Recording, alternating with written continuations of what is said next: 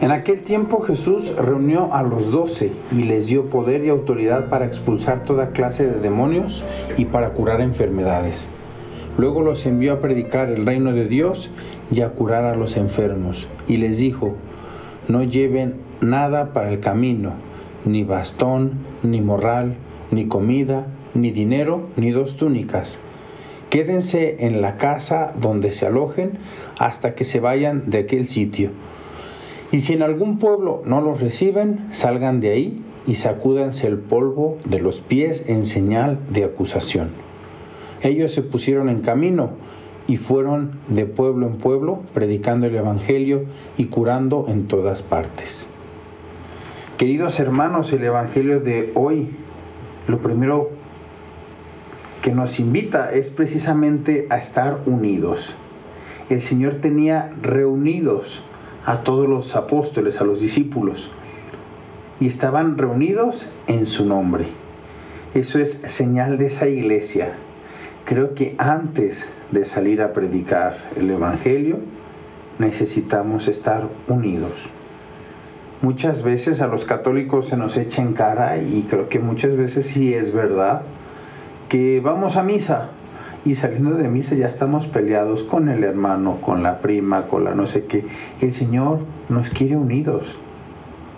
Unidos no solamente físicamente, sino unidos en el corazón. Físicamente a veces habrá unos que están en un país o en otro país, pero la unión de corazones, la unión de nuestra fe, la unión de nuestro amor es clave en la predicación, porque se predica con el testimonio. Ese mirad cómo se aman, seguramente que veíamos ahí en, en los hechos de los apóstoles, era llamativo para los demás porque se veían unidos y cada vez que ellos estaban unidos predicaban con gran fuerza y a los demás que lo veían se les antojaba vivir su fe como la vivían ellos. Pregunta, ¿mi familia predica la unidad o estamos todos desunidos? Creo que este es un primer aspecto que necesitamos. Antes de poder predicar, necesitamos hacer un examen de conciencia en nuestra familia, de ver cómo estamos. ¿Estamos realmente unidos? ¿O hay alguien con el que no he podido todavía perdonar? Necesitamos pedirle al Señor esa gracia. Señor, concédeme la gracia de vivir mi fe unidos a mis hijos, a mis padres, a mi esposa, a mi esposo, vivir la unidad. Y luego también después nos da también un tip. Quizá muchas veces nosotros no podemos vivir esa unidad porque nos hace falta ponernos en la presencia de Dios para que expulse de nuestra vida esos demonios o para curar esas enfermedades del corazón que no nos dejan vivir la unidad. Sí me gustaría que también ustedes hicieran ese examen de conciencia. Quizá en alguno de ustedes podría ser la ira. Tengo un carácter iracundo que me hace ofender a los demás y, y los alejo y al contrario, pues cuando se trate de alguna convivencia familiar, todos huyen porque tengo un carácter tengo un mal genio, tengo unas malas formas para tratar a los demás que obviamente todos huyen de mí.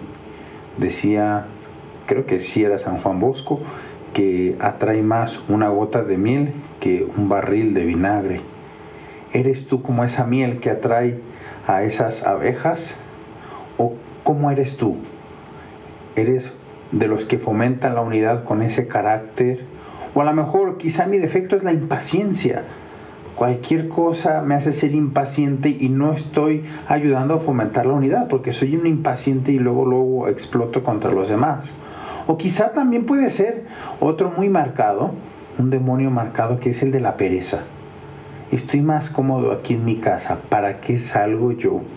Estoy tan a gusto, el salir con otros es, es trabajar, es aguantar, es soportar, es este es colaborar. Y, aquí en casa yo solito pues más a gusto mm, veo la televisión sin que nadie me importune. Y, y creo que no es lo que Dios quiere para nosotros. El trabajo en la virtud es precisamente trabajo en la virtud. Y hay que ser paciente. Me gustaba una película, no sé si ya lo he comentado, pero se llamaba El regreso del Todopoderoso y hay una escena donde están en un restaurante y la mujer ya se había cansado un poco de su esposo que decía estar haciendo una misión de Dios que era crear un arca, el arca de Noé, pero en el siglo XX. Y el mesero se supone que es Dios, ¿no? Y llega con ella y ella empieza a platicar un poco sus problemas y le dice el mesero a ella, parece una oportunidad. Y ella como que lo voltea a ver extrañada y le dice, no entiendo. A ver, ¿tú crees que si le pides a Dios paciencia, Él te vaya a llenar de sentimientos de paciencia? Dice, pues no, obviamente que no. Él va a ponerte distintas pruebas para que tú trabajes en la paciencia, para que tú crezcas en la virtud de la paciencia. No te va a hacer paciente. Si tú pides unidad en la familia, ¿crees que va a llenar de sentimientos de unidad la familia? Pues no. Él te va a mandar las pruebas para que se unan y para que trabajen en la unidad familiar. Y la verdad me encantó porque es muy cierto, hay que trabajarle en ese camino de la virtud. Entonces, bueno, aquí podríamos tener esas pautas también. Primero necesitamos reconocer nuestros pecados. Y de hecho, en la misa, al inicio, antes de celebrar los sagrados misterios, reconozcamos que somos pecadores. Es que si no reconocemos nuestros pecados, nuestros demonios, no vamos a avanzar, no vamos a llegar lejos. Pidámosle, por lo tanto, a Dios que nos conceda también descubrir cuáles son esos demonios que no están ayudando, no están ayudando a la unidad familiar o a la unidad en la fe.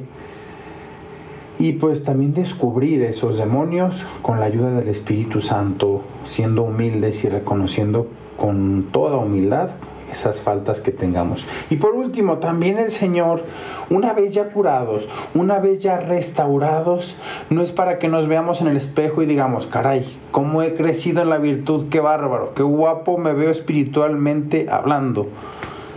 No, yo creo que el Señor quiere que salgamos a rescatar a otros, que salgamos también nosotros a expulsar demonios en otros, que salgamos a curar esas enfermedades como dice al final del Evangelio, ellos se pusieron en camino y fueron de pueblo en pueblo predicando el Evangelio y curando por todas partes. Es lo que el Señor quiere también para nosotros, que nos pongamos en camino, que también nosotros seamos factor de unidad, factor de amor, y para ser misioneros necesitamos precisamente haber aceptado y corregido nuestros propios errores, que es normal, como seres humanos todos tenemos, pero si es necesario reconocerlos y trabajarlos para también después poder predicar y ayudar a otros. Pues les animo a que si les haya ayudado este mensaje y si les han ayudado estos podcasts de que a Jesús, se animen a compartirlos a otros. Quizá es, un buen, es una buena manera también de ayudar a otras personas a retomar el camino hacia Dios. Y fíjense, yo he pensado en esto, no se trata solamente de ser muchos los que sigamos a Dios, sino que cuando tú has descubierto que este camino de fe te ha hecho a ti feliz, lo quieras compartir también con otros, que también ellos puedan encontrar lo que a ti te ha llenado, lo que a ti te ha hecho feliz. Me da gusto saludarles, espero que tengan muy bonito día. Soy el Padre Juan Carlos Gómez, les mando mi bendición, que tengan bonita tarde.